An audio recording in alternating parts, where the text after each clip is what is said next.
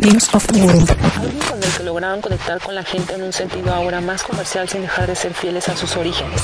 La perturbadora portada fue ilustrada por el artista de ciencia ficción Frank Freeze, quien hizo carteles para la NASA y portadas de la revista Mad. La idea surgió del baterista Roger Taylor, fanático de ciencia ficción, basada en una ilustración de una antigua revista que mostraba un gigante robot con un dedo manchado de sangre, sujetando lo que parecía ser un hombre sin vida, por lo que la banda Queen llamó al artista e hizo la adaptación del robot con los integrantes de la banda. La portada de este álbum ha sido retomada como escenario para la gira del año 2020 con el cantante Adam Lambert.